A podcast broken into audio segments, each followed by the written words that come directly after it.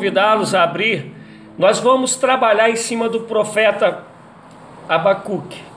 É aí que a gente vai discorrer, Cristiano, meu amado, Deus abençoe, beijão no coração. É aí que a gente vai discorrer sobre o que a gente vai estar tratando hoje. Mas eu quero ler algumas passagens com vocês, as quais elas vão falar a mesma coisa e essas passagens, elas, elas começam é, elas têm seu, sua raiz, vamos dizer assim, sua, seu primeiro pronunciamento em Abacuque. Então eu quero te pedir para abrir em Abacuque 2,4. Nós vamos ler quatro passagens que elas vão estar dizendo as mesmas coisas e essas passagens que vão dar base para tudo que a gente vai estar tratando hoje, que a gente vai estar conversando hoje. E eu quero pedir que Deus me ajude né, a ser um canal de bênção, a ser um instrumento na vida de vocês. E que vocês se entenderem que a palavra, que o estudo de hoje, que a devocional é bênção, que você compartilhe. E porque eu sei que o que a gente vai tratar hoje vai muito na contramão do que a gente está vivendo há muito tempo, que é a teologia da prosperidade, que é uma fé que determina a Deus o que vai, o que Deus tem que fazer, que é uma, uma teologia de que a gente não pode passar por, por sofrimentos. É, enfim, há anos, quem me conhece pregando, pastoreando, sabe que há anos eu combato isso, e uma das frases, ou um dos versículos que eu mais uso para combater isso, é a fala de Jesus Cristo, onde ele disse que no mundo tereis aflições, e isso vindo da boca de Jesus, vindo do Senhor e Salvador, vindo do libertador, eu não tenho dúvida de que de fato a vida será assim com aflições, no meio das aflições, com escapes, com refrigérios da alma, com graça e misericórdia da parte de Deus vindo sobre nós para nos sustentar, nos fortalecer.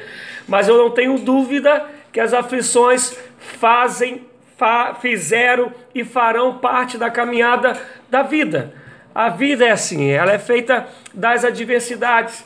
Mas eu quero nos tra trazer para nós hoje como nós temos que viver como cristão mesmo, tendo Deus como Senhor, mas tendo Deus também como Abba, como Pai, tendo Deus como misericordioso, longânimo, benigno, bondoso, mas também temos tendo Deus como justiça, como Deus que corrige, como vai dizer Hebreus, que Deus ele corrige aquele a quem ele ama. E são algumas alguns versículos que a gente não quer mais usar, que a gente não quer mais tê-los no coração, que a gente acha que não é para ser assim, né? Foi pintado, desenhado um Deus de amor, e por ele ser um Deus de amor, ele tem que se adequar à sociedade de hoje, que não pode mais corrigir um filho, não pode mais disciplinar o filho, até mesmo às vezes com um castigo, com alguma coisa desse sentido, não pode dizer não para o filho. Essa mentalidade social do humanismo, do secularismo que a sociedade está vivendo, desenhar o Deus para se encaixar dentro desse perfil, dentro de, desse dogma. E Deus ele não se encaixa nisso, somos nós que temos que nos encaixar naquilo que é a vontade de Deus, somos nós que temos que entender quem Deus é, como ele age e como ele trabalha. Meu desejo é que essa devocional abra o nosso entendimento e nos leve a essa compreensão, a essa maturidade de fé, a esse crescimento. Então, diante do que eu sei que vai ser é, dito hoje, falado hoje, é que eu estou insistindo para que a gente possa estar compartilhando, é, para que outras pessoas estejam, porque eu tenho a convicção, amados, que não é todo momento que a gente ouve isso, e por favor, não estou aqui levantando nenhuma bandeira para mim mesmo, mas vocês que me conhecem um pouquinho sabem que eu caminho pela Bíblia, pelo que a palavra de Deus nos revela. E é nela que nós vamos trabalhar, porque ela de fato é minha base de fé. O Jesus que nela é revelado é o Jesus que eu creio, é por ele que eu caminho. Não caminho por preceitos humanos, por costumes humanos, por tradições humanas que vão contra a própria palavra. Eu caminho pelaquilo que eu creio que é a palavra de Deus revelada ao homem. E é sobre isso que a gente vai tratar, como tem sido também nos outros encontros. Carvalho, meu amado, beijo no coração, amigo. Deus abençoe. Então vamos lá, Hebreus 2. Perdão, Abacuque 2, que eu falei tanto de Hebreus que acabei falando Hebreus, mas é Abacuque 2, versículo 4. Diz assim: Escreva. E a gente depois vai ver que, depois que Abacuque lamenta, que Abacuque é, vai até Deus em nome do povo para poder falar do que está acontecendo, Deus vai e responde para Abacuque sobre o que Deus vai fazer e escreve e fala para Abacuque tu depois, né, a gente não vai trabalhar versículo por versículo, mas depois tu pega o capítulo 2, tá Deus falando, escreva isso, é como se Deus falasse assim, coloque no outdoor tudo aquilo que eu vou fazer, da maneira que eu vou proceder, e ainda que tu aches que, tá, que vai demorar, espera, que como eu disse, vai acontecer. Então Deus em Abacuque 2,4 vai dizer, o ímpio está envaidecido, seus desejos não são bons, mas o justo viverá pela sua fidelidade, ou o justo viverá pela fé. Preste atenção, quando a gente ouve isso, é um conceito do Novo Testamento, não é isso? Porque a época de Abacuque, o conceito era dos sacrifícios, era das oferendas, era de um montão de outras coisas, de costumes, de liturgias, mas chega já em Abacuque Deus fala para Abacuque: escreva isso, coloque em outdoor. E com, com, a caminhada aqui, repito, nós vamos ver como chega isso, que é uma resposta de Deus para Abacuque, e ele vai dizer que o justo viverá pela fé, porque ele fala antes que o ímpio, o injusto, o que não teme a Deus, aqueles que estão querendo andar da sua própria maneira, que estabelecem a sua própria fé, esses que fazem injustiças, esses que maltratam os justos, e aí o justo olha para eles e fala: Senhor, como esses homens podem prosperar, como esses homens podem dominar sobre o justo, e o Senhor está dizendo que o ímpio, esse povo aí, está envaidecido, mas o justo não vive pelas respostas imediatas das soluções do, dos problemas. O justo que teme a Deus, o que ama a Deus, o que crê que Jesus Cristo é Senhor, é soberano, é todo-poderoso, é paizinho, é abapai, é Deus de misericórdia e graça, ele não vai viver pelas circunstâncias que se apresentam, o justo viverá pela fé. E olha Abacuque falando isso no Velho Testamento. E eu te convido para ler ainda Romanos 1, 17. Aí já é Novo Testamento, é Paulo falando. Marilene, Deus abençoe, Suzana, João, Ederson, paz e bem. Romanos 1, 17 porque no Evangelho é revelada a justiça de Deus. Uma justiça que do princípio ao fim é pela fé. Vê se a justiça de Deus tem a ver com resultados humanos.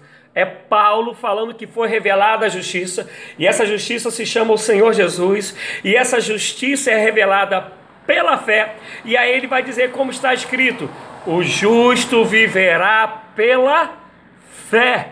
É pela fé. Não caminhamos por vistas, mas caminhamos por fé. O justo viverá pela fé. Gálatas 3:11.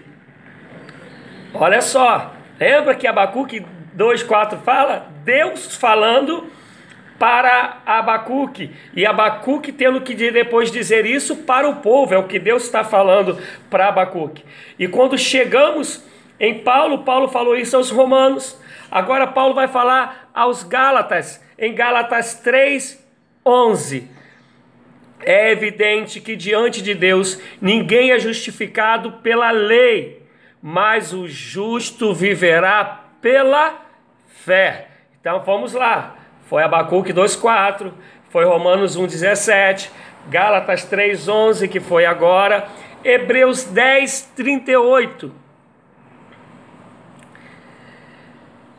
Hebreus 10, 38.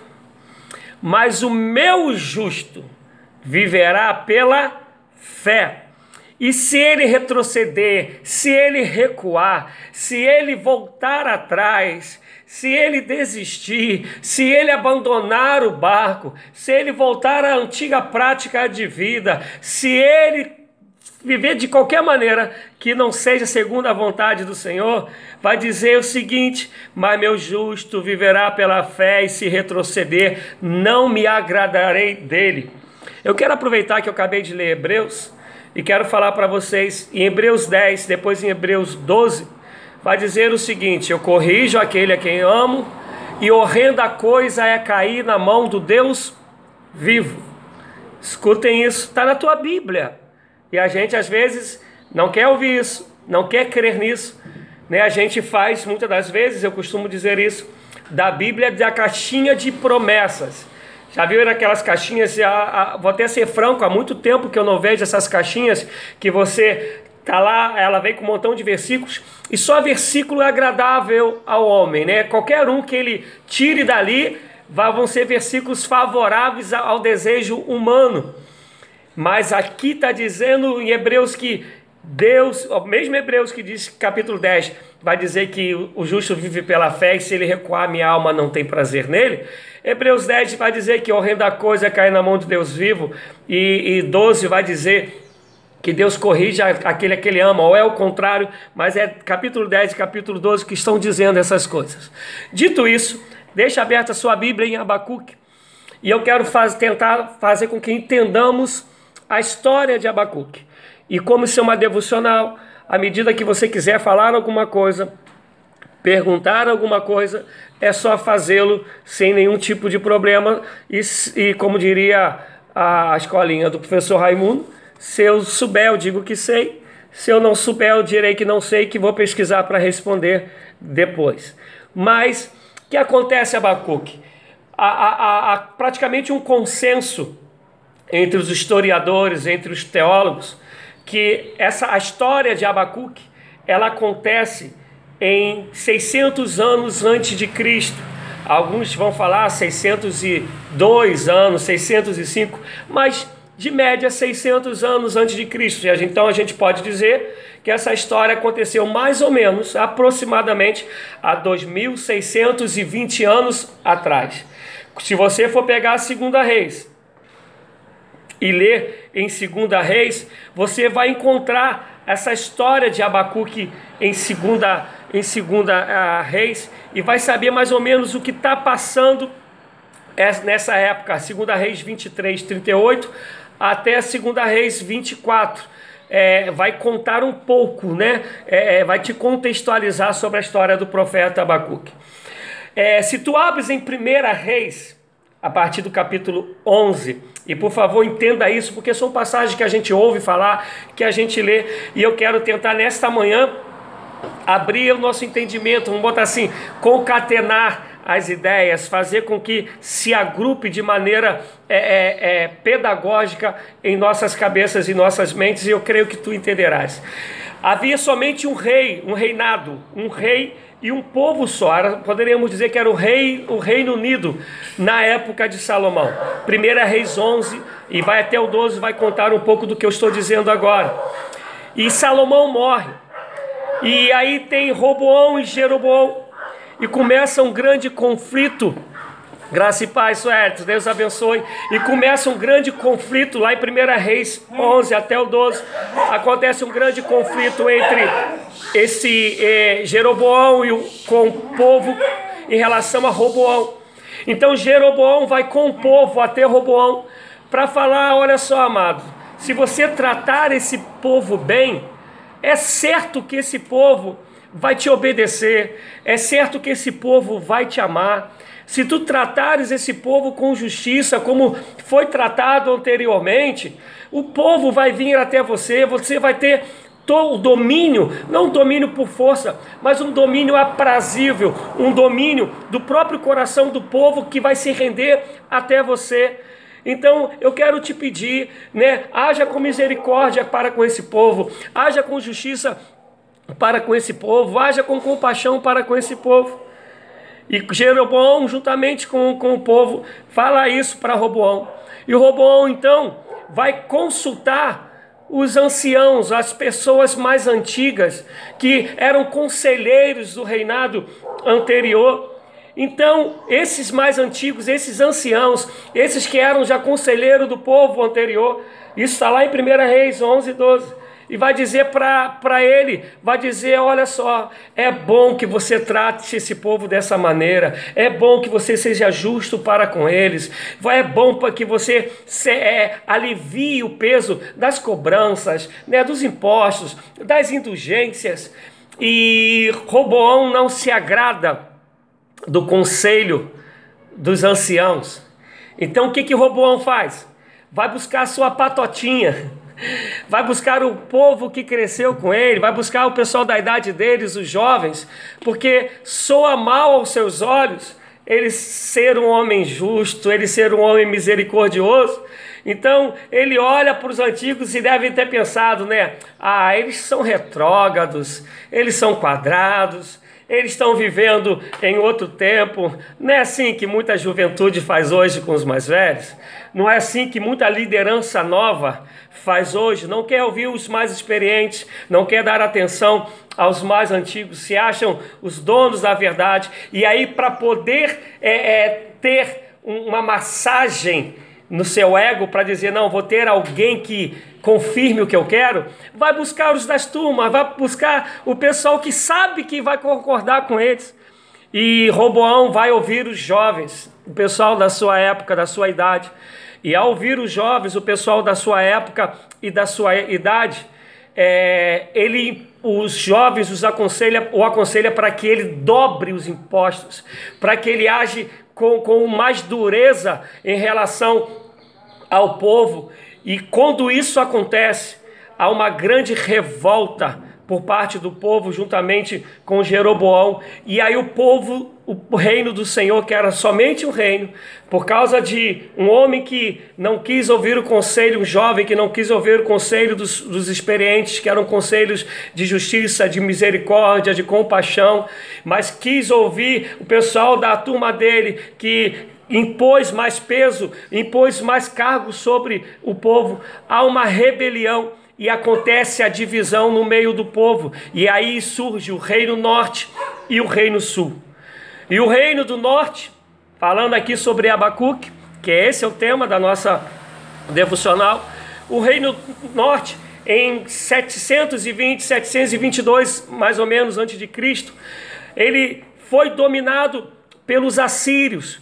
Os assírios vieram contra o reino norte, que há muitos ouviam seus profetas vindo falar, arrependei-vos dos seus maus caminhos, né? onde há injustiça, que seja colocado a justiça, onde falta misericórdia, que vocês ajam com misericórdia, se voltem para Deus, destruam o templo de adoração a outros deuses. E o povo do norte ouviu vários profetas falando isso.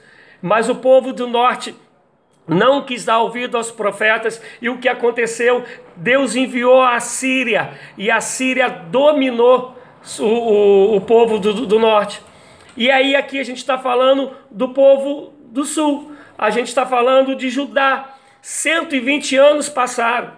Judá tinha acabado de ter um rei, Joás, que era um homem bom, que fez um monte de justiça, que fez o povo se voltar para Deus. E quando você lê a Bíblia, se você tem esse costume, você vai ler as histórias dos reis, né? Primeira, segunda reis, tu vai ler primeira e segunda crônica, tu vai ler até a caminhada dos profetas.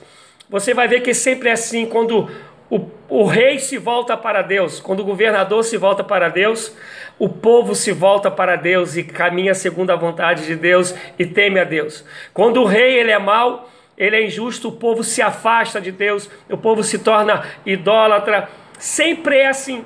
E esse e Joás, ele, ele é conhecido, Josias, perdão, o rei Josias, ele é conhecido pelas maravilhas que o rei Josias havia feito, fazendo o povo se voltar a Deus, fez uma obra de reformação, de reforma, perdão, reforma social, reforma espiritual, reforma política gloriosa. E isso fez com que o povo tivesse um tempo de alegria, um tempo de paz. Mas agora o povo, e aí os estudiosos vão ser quase unânime, que aqui na época de Abacuque está reinando o rei Joaquim. É o rei Joaquim que está reinando.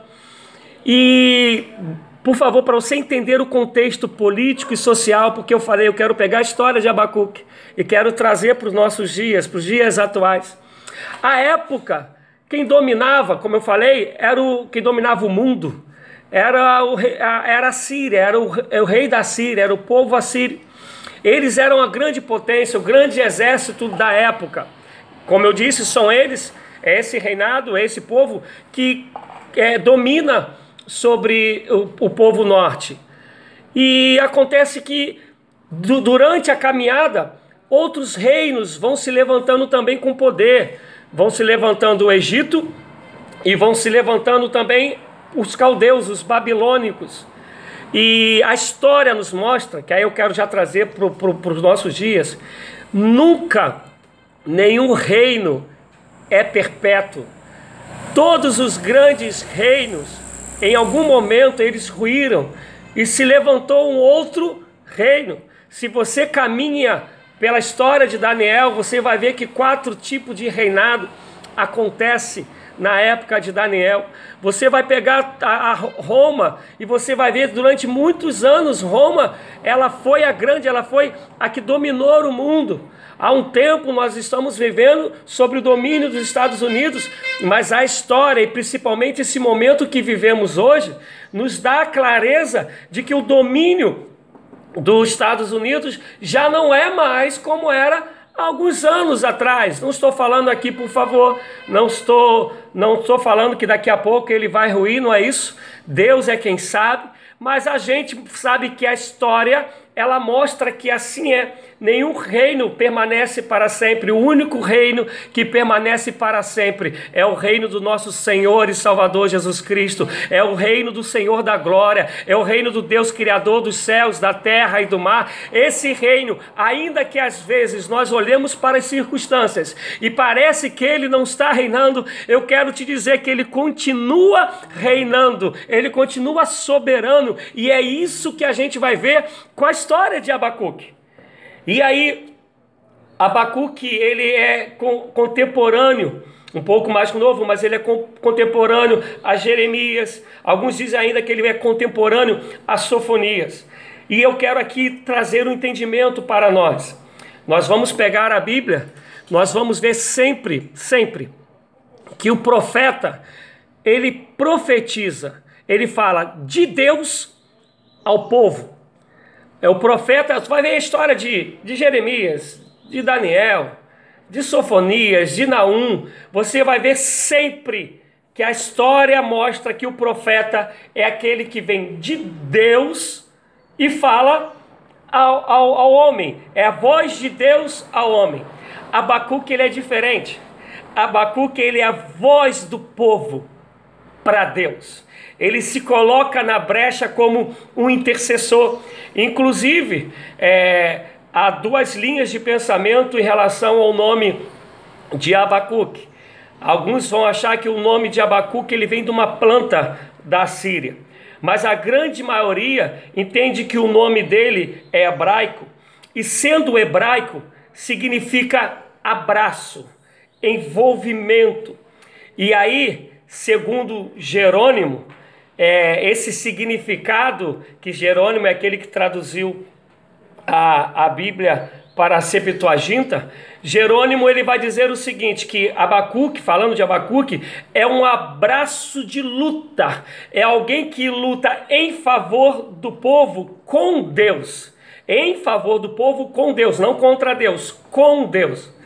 Mas Lutero, ele já defende que Abacuque, esse abraço, já significa que é abraçar o povo, é aquele que ama o povo e o envolve o povo no intento de proteger, de guardar o povo. Porque Abacuque é esse homem que, que se coloca na brecha, não para trazer a voz de Deus ao povo em primeiro momento, mas para levar a voz do povo a Deus. E isso já difere Abacuque de todos os outros profetas que, que nós conhecemos, que a história do Evangelho nos, nos mostra. E Abacuque ele está no momento que, como eu disse, ele é contemporâneo a, a Jeremias, que o negócio ele está mal espiritualmente, isto é, o povo se afastou de Deus, o povo levantou idolatrias, reergueu reergueu é, adorações, altares para adorar outros, outros ídolos. A fome é muito grande. Quando você vai ler Jeremias, você vai lembrar que chega o um momento que o, o, o povo de Deus é cercado, é, Judá é cercado pelo exército babilônico, a ponto de a fome ser tão grande que as pessoas acabam comendo um, os filhos da, das outras, para você ter a ideia da fome tamanha que, que estava acontecendo. É, então é um povo que está corrompido na sua fé, é um povo que está com muita fome, que inclusive depois a gente vai falar mais sobre isso, mas a música que nós cantamos, cantamos no começo fala, né? Ainda que a figueira não floresça, ainda que não haja fruto na vide, ainda que o produto das oliveiras mintas, que nos campos não hajam é, é, animais, que as ovelhas malhadas sejam arrebatadas, ainda assim eu me alegrarei, exaltarei ao Deus da minha salvação, é o que está lá em capítulo 3 é, de, de Abacuque, dando tempo a gente vai chegar lá, mas Abacuque está diante disso, diante de um povo idólatra, de um rei que virou as costas para Deus, isso é, de um governo que não teme a Deus, de um governo que pensa em si mesmo, e diante disso, a fome, o povo se perverteu em todas as áreas, e aí Dentro desse contexto, eu quero que a gente não vai ler, claro, todo o Abacuque, né? não creio que vai dar tempo, mas Abacuque são três capítulos só. Peço que depois você leia, mas vamos ler Abacuque do 1 ao 4. Abacuque do 1 ao 4. É uma queixa, preste atenção nisso, amados. Algumas vezes nós vamos encontrar homens de Deus, mulheres de Deus, que entendem tanto quem é Deus, e por entender tanto quem é Deus, entende que Deus é Senhor soberano, e como eu disse aqui, Ele corrige aquele que Ele ama. A Bíblia vai nos ensinar que Deus é amor, mas também é fogo consumidor, que Deus é justo, mas que Deus também entende os limites humanos, desde que tudo que nós façamos, façamos por temor a Deus, por amor a Deus, façamos reconhecendo quem Deus é e é isso que acontece com Jeremias, ele vai com Jeremias também. Jeremias, ele inclusive é conhecido como o profeta chorão. A gente vai encontrar o Salmo, se eu não me engano, é o Salmo 73, que também é uma queixa em relação à, à, situação que o pessoal está vivendo e vai se queixar com Deus. E olha o que Abacuque está dizendo aqui, do 1 ao 4. Advertência revelada ao profeta Abacuque Preste atenção que é advertência, né? Até quando, Senhor, clamarei por socorro sem que tu ouças? Por que me até quando gritarei a ti violência sem que tragas salvação? Olha o contexto que a gente está vivendo da pandemia. Vê se não é isso. Até quando? Até quando, Senhor, clamarei por socorro sem que tu ouças? É a sensação que, que, que Abacuque está tendo. Até quando gritarei a ti violência? E se a gente trouxer para o dia de hoje, é violência em todas as áreas: violência moral, violências realmente físicas, de assalto, assassinato, violências espirituais, pessoas que querem dominar outras no nome de Deus, pessoas sem compaixão e misericórdia, que usam o poder que têm para poder fazer maldade a outros e as violências de saber que tem pessoas que têm dinheiro que não tem nem como gastar, não, sei, não consegue nem contabilizar direito quanto tem, enquanto que tem outras que às vezes tem uma, uma, uma alimentação só no dia. São violências de todas as áreas, de todos os tipos. E aqui ele está falando: até quando gritarei a ti violência, sem que traga salvação? Por que me fazes ver a injustiça e contemplar a maldade?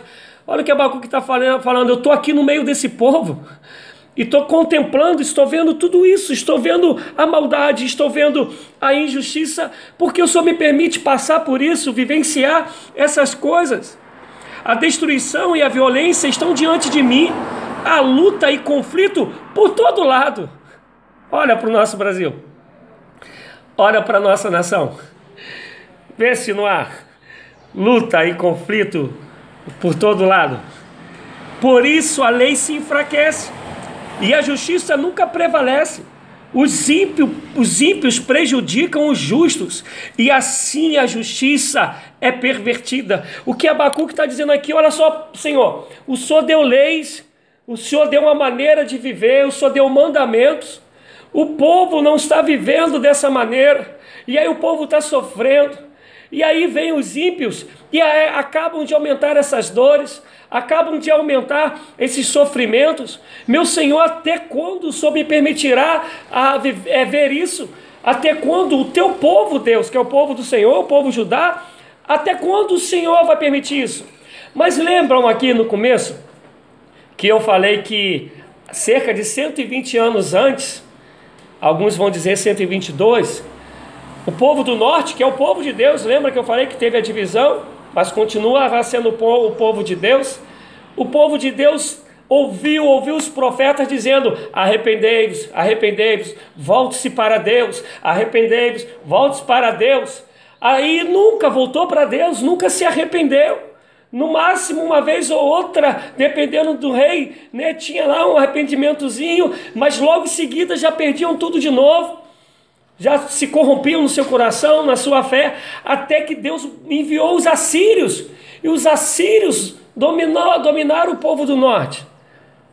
Amados, aí falando para cristão e para não cristão, há quanto tempo nós estamos ouvindo, ainda que tenha um montão de gente pregando um montão de besteira, ainda que tenha um montão de gente pregando inverdades, mas há quanto tempo a gente ouve dizer que Deus é santo e requer do seu povo santidade? Há quanto tempo a gente vê o Senhor falando: arrependei-vos dos seus vossos caminhos, dos seus maus caminhos? A gente ouve, ouve, quando eu digo a gente, repito, estou falando tanto para, para aqueles que se dizem igreja do Senhor, como aqueles que não confessam o Senhor como Deus, de uma maneira ou outra, sabem o que, que é erro, o que não é, o que é pecado e que não é, o que vai contra as leis da nossa própria sociedade e o que não vai. E ainda assim permanece naquilo que a gente acostumou dizer no jeitinho brasileiro, sempre burlando lei, sempre querendo negociar com Deus, né? Ah, não, só isso aqui, daqui a pouco Deus me perdoe. Ah, esse pecado não é tão assim não. Ah, é só dessa vez. Deus entende, Ele conhece a, a, a, minha intenção, Ele sabe que a minha intenção é boa.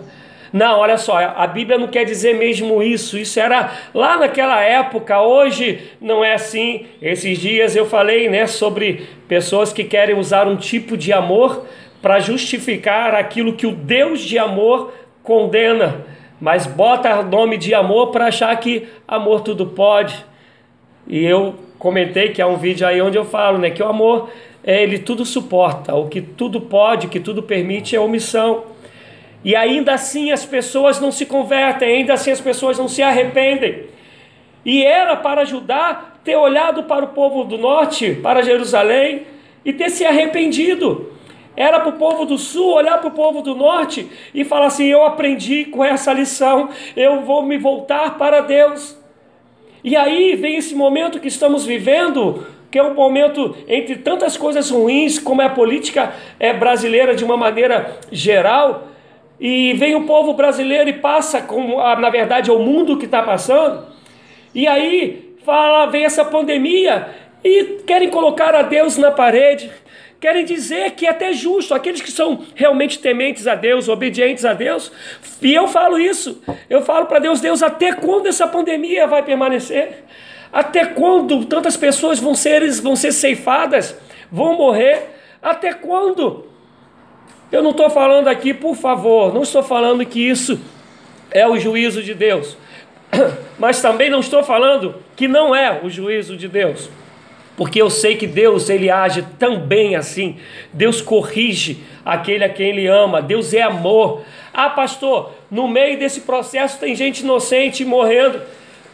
E eu vou falar para vocês daquilo que eu creio. Para mim, ainda que doa para quem fique, por favor, não estou aqui desmerecendo, longe disso, desmerecer a dor, o luto de alguém, mas para mim, o morrer não tem nenhum problema, porque eu creio que eu vivo em Cristo Jesus. Eu vou fechar os olhos aqui, vou abrir na Nova Jerusalém. Isso aqui não é papo furado. Quem me conhece, a minha família está aqui, sabe que, que assim, assim eu vivo. Não tenho medo da morte, porque eu vivo em Cristo Jesus por, pela vida eterna. Eu vivo em Cristo Jesus porque Ele me amou primeiro e me ensinou a amá-lo. E nesse amor Ele fala: Eu te dou vida e vida em abundância. Triste é a morte daqueles que morrem sem Jesus Cristo. Mas eu volto a dizer: quantas oportunidades essas pessoas tiveram Quantas vezes elas ouviram falar que Jesus Cristo deseja que nos voltemos para Ele? Aí eu quero abrir aqui um parênteses, que eu vou parafrasear um exemplo, não meu, que é do Dr. Rodrigo Silva, que é um arqueólogo, pastor, que eu gosto muito. Ele, num dos exemplos que ele dá, ele fala o seguinte: há pessoas que vão dizer que amor de Deus é esse, que, a, que Deus exige que nós vivamos nele. Isso não é amor. Que Deus é esse que dá livre-arbítrio? Que fica o tempo todo falando que a gente tem que se voltar para Ele, tem que viver é, é, nele, com Ele. E aí a história que, que a ilustração né, que o doutor Rodrigo ele dá, e eu acho que tem tudo a ver com esse papo de agora, é a seguinte: Deus ele não está exigindo que ninguém viva nele. O que Deus está dizendo é que só existe vida nele. É mais ou menos, aí é o que o doutor Rodrigo conta, é mais ou menos como a água dissesse para o peixe: Olha, vem para cá, fique aqui comigo, fique dentro de mim, para que você é, tenha vida.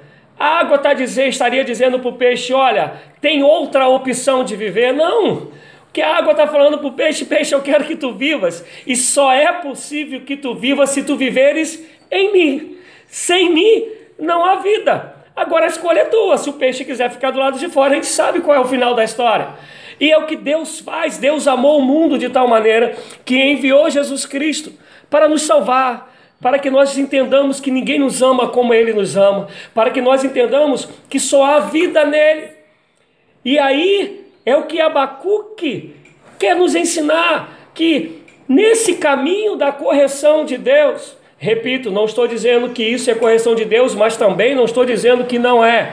O dia que Deus me revelar, eu posso dizer. Enquanto isso, o que eu quero dizer é que a Bíblia me ensina que Deus corrija quem é que Ele ama. A Bíblia me ensina que esse mundo está no maligno, esse mundo é caído, ele jaz no maligno. A, a vida me ensina que no mundo teremos a, a, aflições. A vida me ensina que muitas das vezes os justos perecerão sendo dominados pelos injustos. A Bíblia me ensina isso. Inclusive, quando eu falava sobre Ezequias e, e, e Manassés no domingo, eu comentava que Ezequias, que foi homem justo, reinou 29 anos. Manassés, seu filho, que foi injusto, reinou 55 anos. Às vezes, o reinado ruim, a maldade, ela até dura mais do que o tempo bom, o tempo de paz nas nossas vidas. E tu sabes o que eu estou falando. E aí a gente quer pintar um outro Deus, a gente quer pintar um outro mundo, e eu quero te dizer que é, Abacuque está dizendo, Senhor, diante da minha vista, no meu tempo, eu estou vendo o justo perecer, o justo ser dominado pelos injustos. Eu estou vendo, Senhor, que estamos clamando e o Senhor não responde. Até quando, Senhor? O Senhor verá que está acontecendo violência, lutas, e o Senhor não virá nos socorrer. Até quando, Deus? Isso se dará assim? E aí eu repito, há cerca de 120 anos atrás, ano 720, 722, o povo norte foi dominado pelos assírios. E era tempo de, de aprenderem, era tempo de se converterem, era tempo de se voltarem para Deus. E eles não aprenderam. E eu quero te dizer: é tempo de se voltar para Deus, é tempo de se arrepender, é tempo.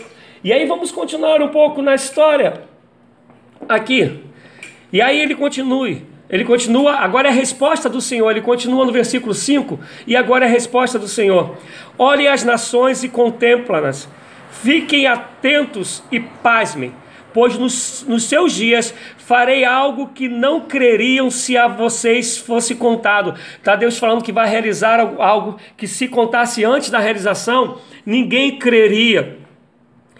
E aí ele vai continuar: Estou trazendo os babilônicos babilônios, nação cruel e impetuosa, que marcha por toda a extensão da terra para apoderar-se de moradias que não lhe pertencem. É uma nação apavorante e temível, que cria sua própria justiça e promove a sua própria honra. Seus cavalos são mais velozes que os leopardos, mais ferozes que os lobos no crepúsculo. crepúsculo. Sua cavalaria vem de longe, seus cavalos vêm a galope, vem voando como ave de rapina, que mergulha para devorar.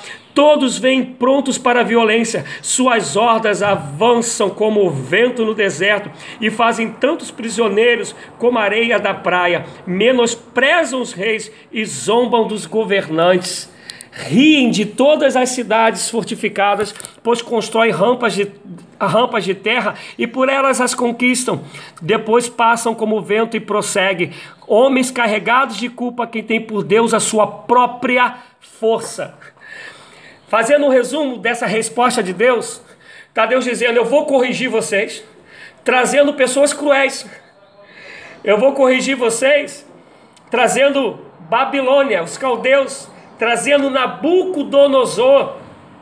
E é aquela história que a gente conhece, inclusive, que Nabucodonosor leva Daniel, Misael, Abdine... Misael, Azarias e Misaías que depois recebe o nome de Sadraque, Mesaque e Abidinego, levam através de Nabucodonosor. E está Deus falando que esse povo, esse rei Nabucodonosor, esse povo dele é cruel. Na, no, no, original, a palavra, quando vai falar de crueldade, está dizendo aquele que tem as mãos sujas de sangue. Isso é, é uma crueldade tamanha que ele gosta de fazer carnificina com o outro, com o povo a quem ele domina. E aí Deus está falando: olha, vocês tinham que ter se arrependido. Então, você está olhando o que o povo está vivendo hoje. Eu vou fazer o seguinte: a Síria não é mais o grande poder. O grande poder agora é, são os babilônicos, são os caldeus. E esse povo que eu vou trazer para conquistar vocês. E ele vai dando característica de um povo que é muito ruim, que é um povo que é tremendamente cruel.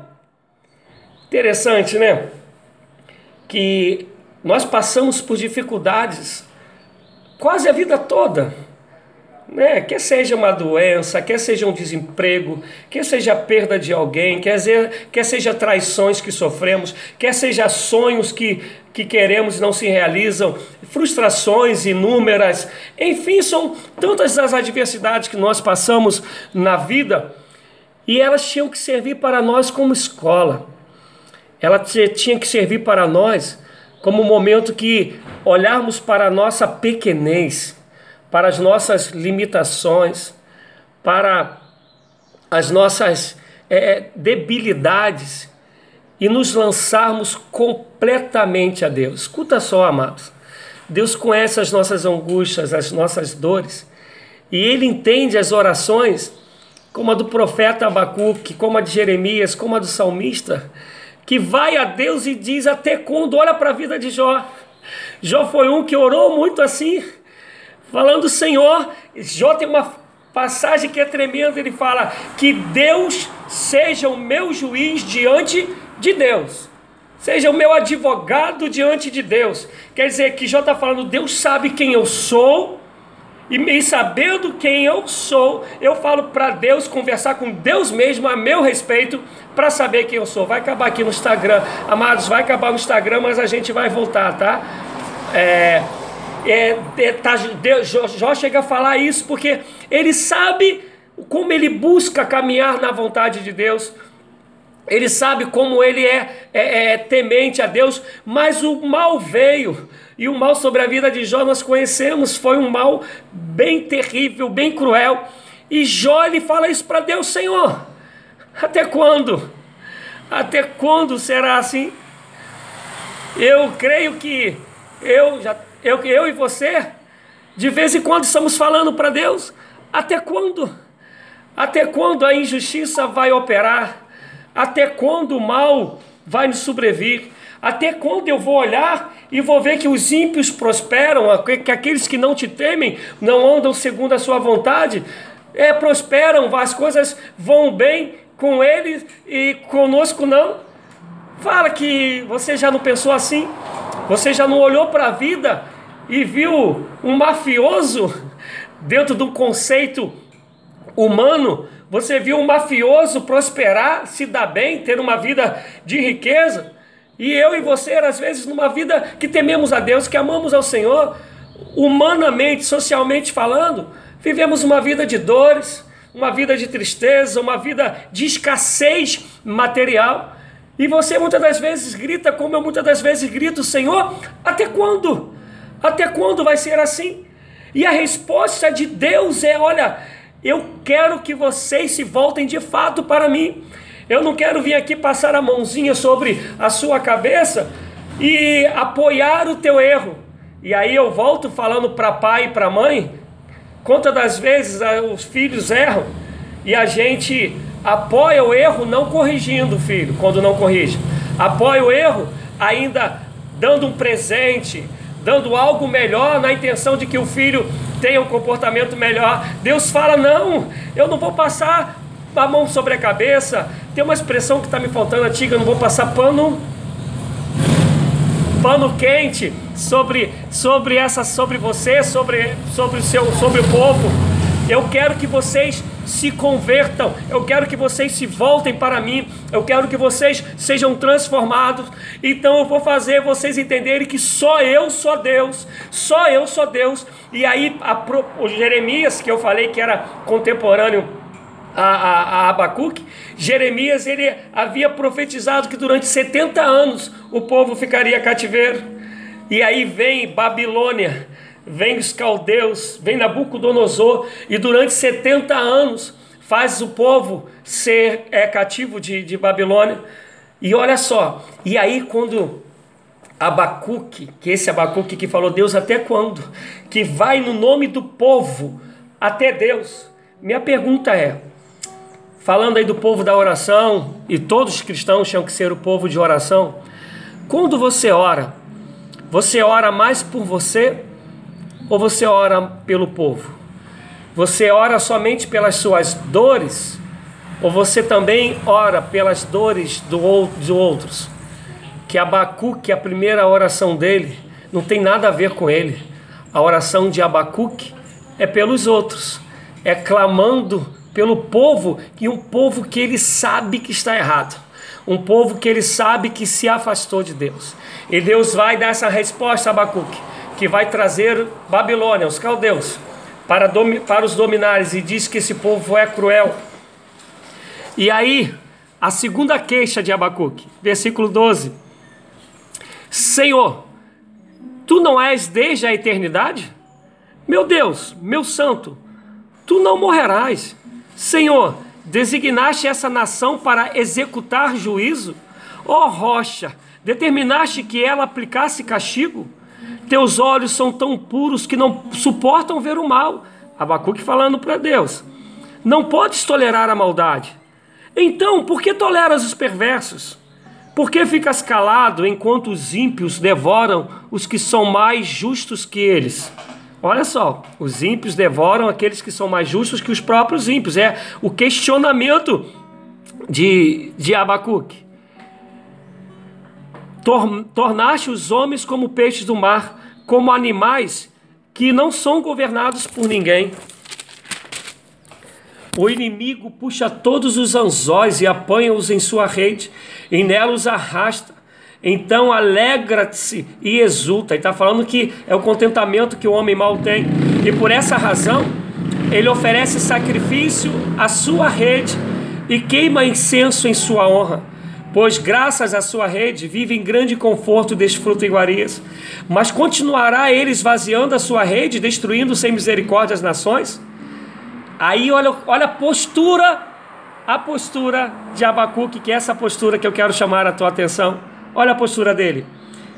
Ficarei no meu posto de sentinela e tomarei posição sobre a muralha. Aguardarei para ver o que o Senhor me dirá e que resposta terei à minha queixa. Após lamento, resposta de Deus, outro lamento ele fala: Olha, mas eu sei que o Senhor é Deus, e o que eu quero é não estar, não estar desapercebido do teu agir, da tua ação. Eu quero entender os seus preceitos, eu quero entender o que o Senhor está fazendo, até para porque eu não quero ser pedra de tropeço, eu não quero dizer o que o Senhor não disse, mas também não quero deixar de dizer o que o Senhor disse. Quando eu falar, é que seja realmente o Senhor falando e aquilo que for justo da sua parte, eu quero estar como instrumento para que isso aconteça. Então, Senhor, eu vou ficar de sentinela, eu vou ficar na posição. Quantas vezes eu e você não aprendemos a descansar no Senhor.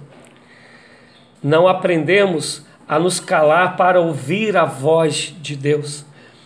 Não aprendemos a crer que tudo que Deus faz é bom e ouvir os ensinamentos de Deus.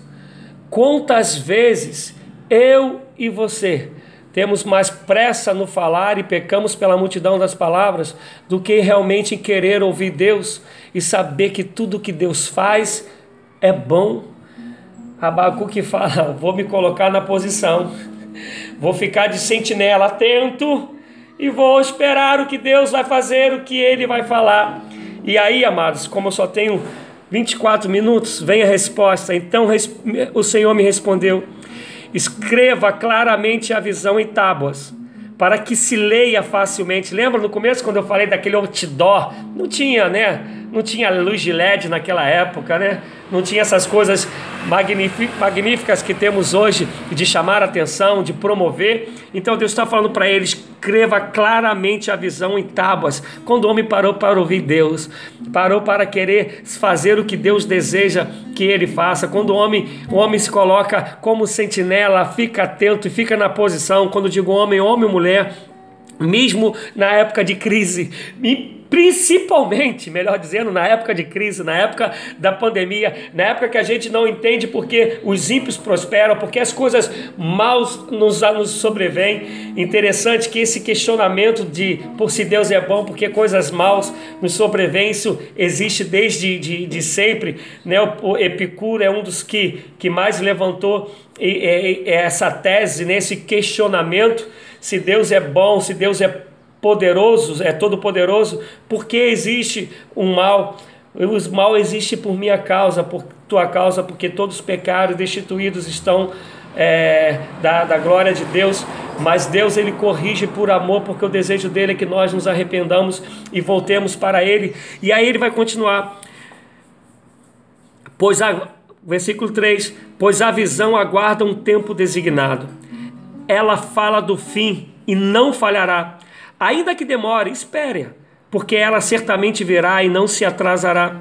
Escreva: o ímpio está envaidecido, seus desejos não são bons.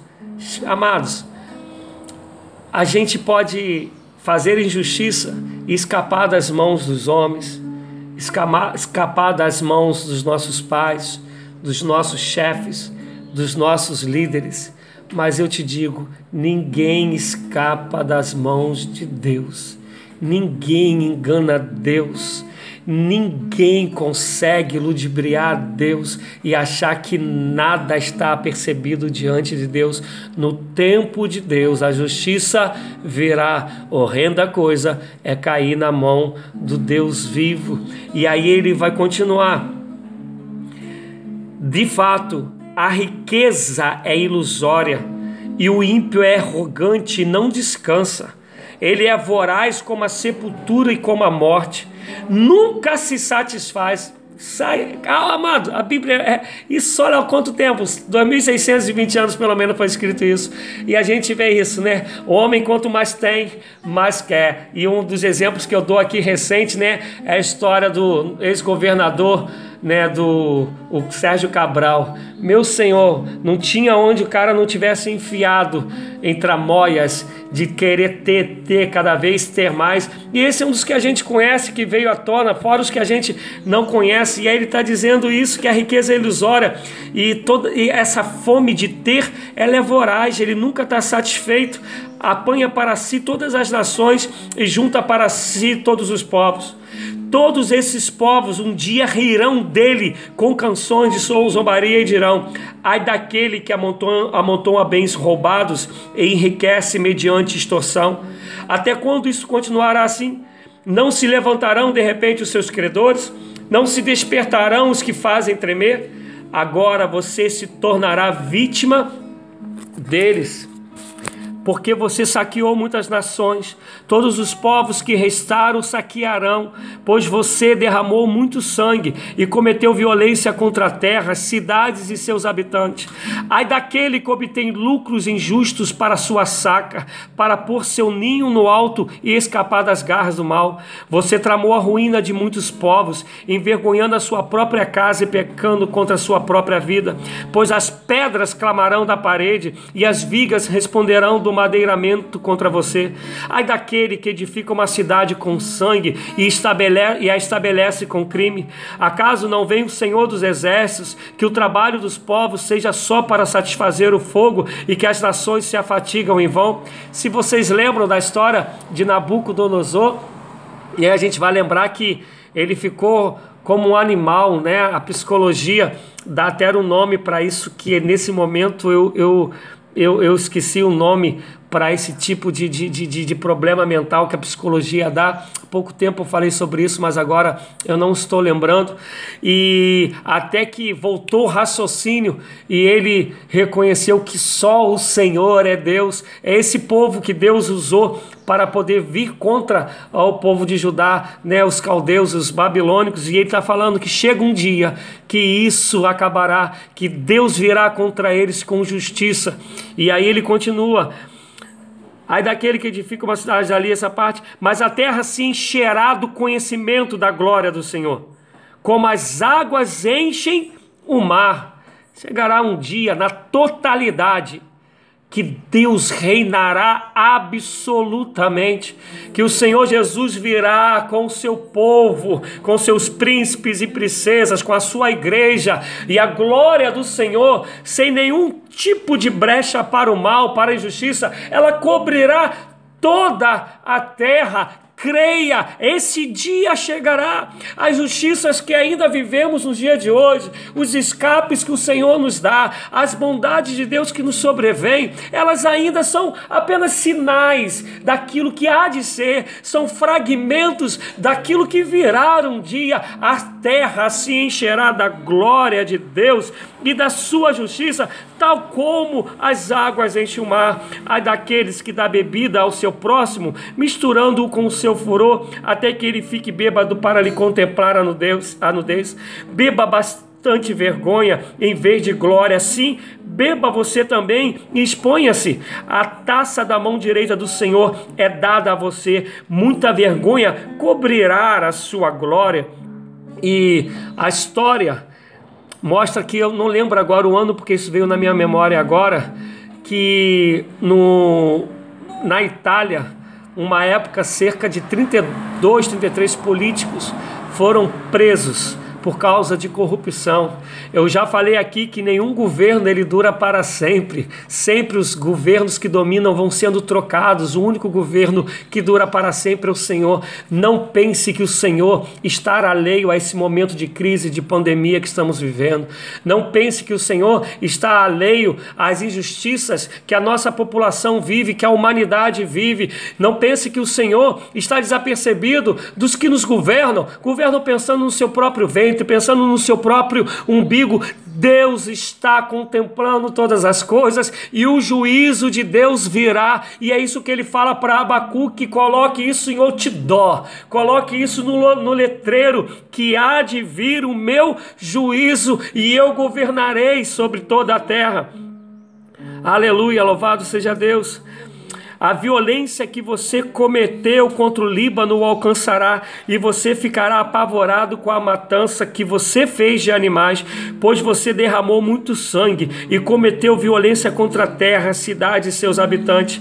De que vale uma imagem feita por um escultor ou um ídolo de metal que ensina mentiras, pois aquele que o faz confia em sua própria criação, fazendo ídolos incapazes de falar. Olha a doideira, quando o homem se perde, olha as loucuras que ele faz, ainda faz essas loucuras falando que é sabedoria, falando que é inteligência, e ele está falando esculturas que não falam, ídolos que nunca se livram, somente eu posso o livrar, no máximo que eles fazem é enganar, e eu sou neto né, de uma mãe de santa, eu sei como que é essa enganação vivi isso dentro da minha família e um dia esses próprios ídolos enganosos, eles te cobram, porque na verdade o que eles têm interesse é de roubar, matar e destruir. E o Senhor está dizendo que esses é que assim fazem, eles vão ter a cobrança do Senhor.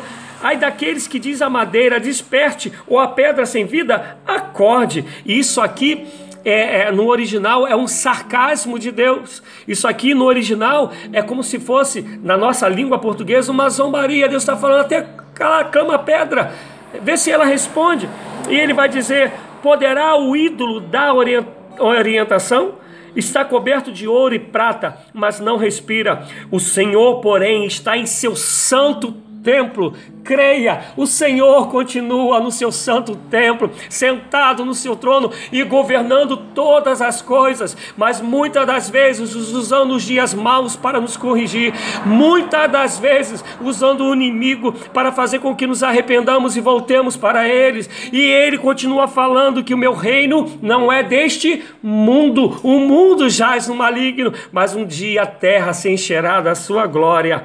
E aí ele vai dizer Ainda, diante dele fique em silêncio toda a terra. Ele está sentado no seu trono. E diante disso, fique em silêncio toda a terra. E aí, amados, caminhando para o final, vem aquilo que nós cantamos e que é a terceira vez que Abacuque se manifesta. Mas agora ele não se manifesta questionando a Deus.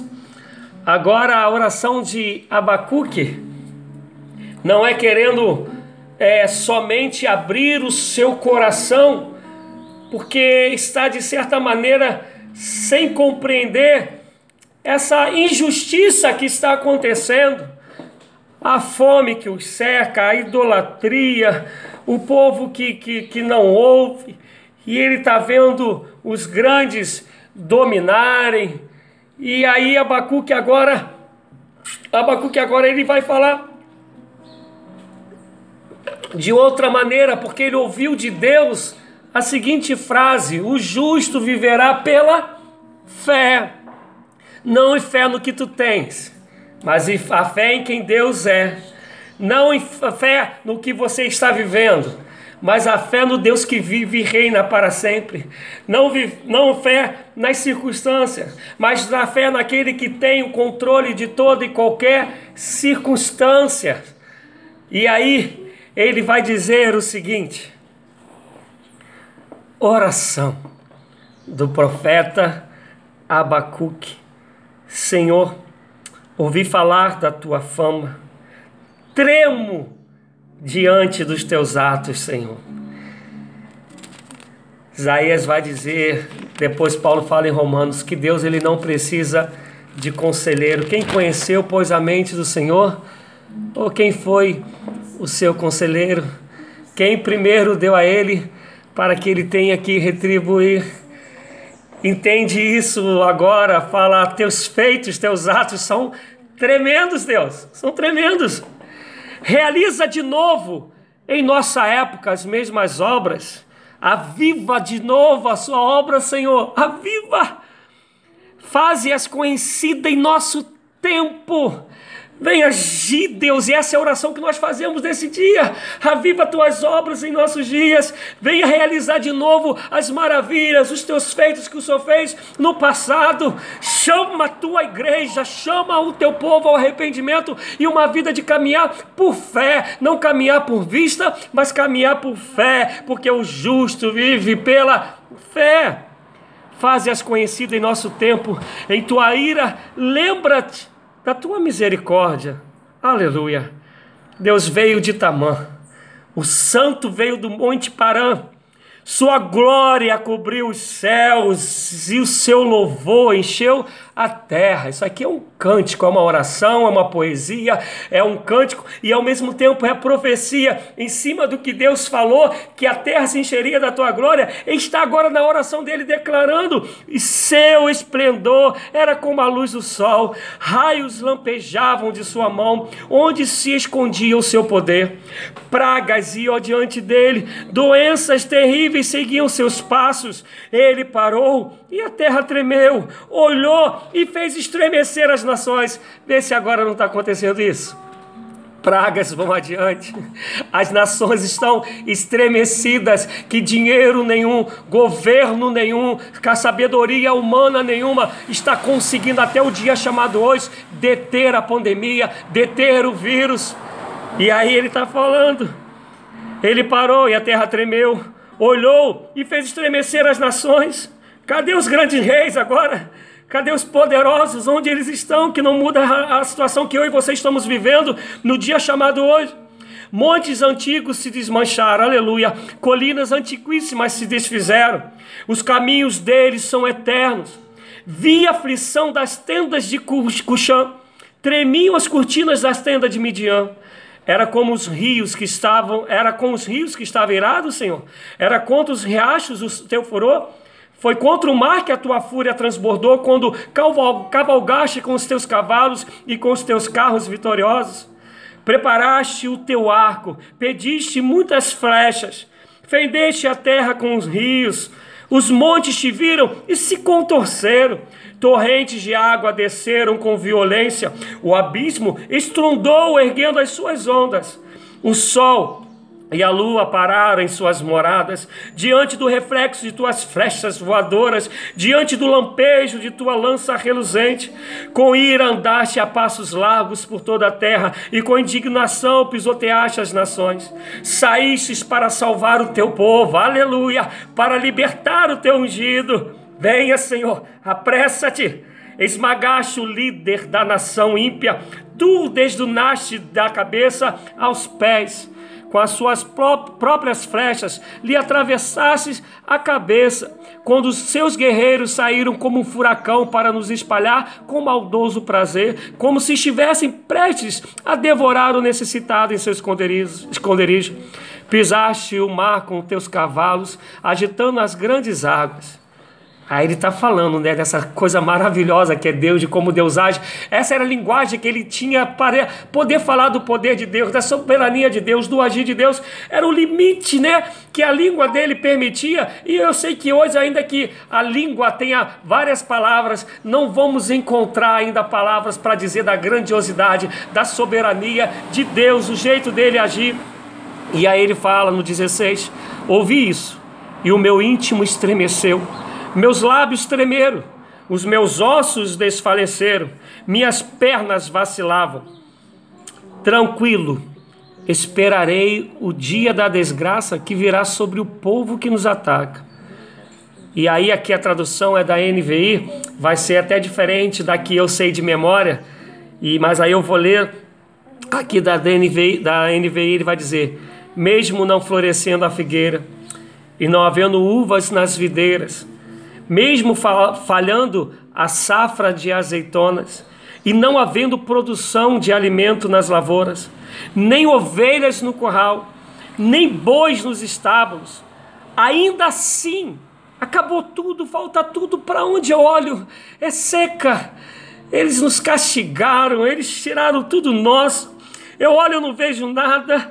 Eu olho, está tudo sem condição de dar alimento, de manter o povo, de manter a minha própria casa. Mas ainda que eu esteja contemplando tudo isso, ainda que eu olho com os olhos carnais e não veja uma luz no final do túnel, ainda que pessoas venham me falar que, que não tem jeito, que a crise é muito grande, que não tem como escapar, ainda, com todos os ainda, com todos os ainda, ele vai dizer assim: ainda assim, eu exultarei no Senhor, adorarei ao Senhor no seu santo monte, no seu templo, adorarei o Senhor na minha casa, adorarei o Senhor nas lutas, adorarei o Senhor em todas as áreas, em todos os momentos.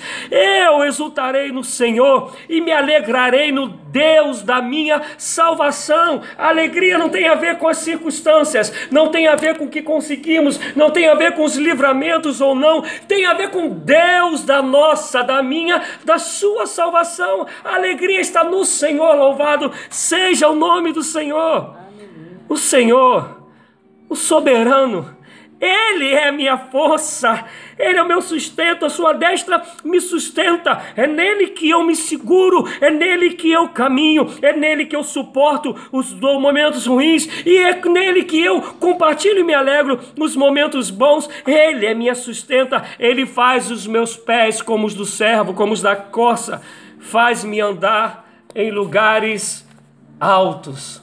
Louvado seja Deus, faz-me andar em lugares altos. E eu quero fechar esse momento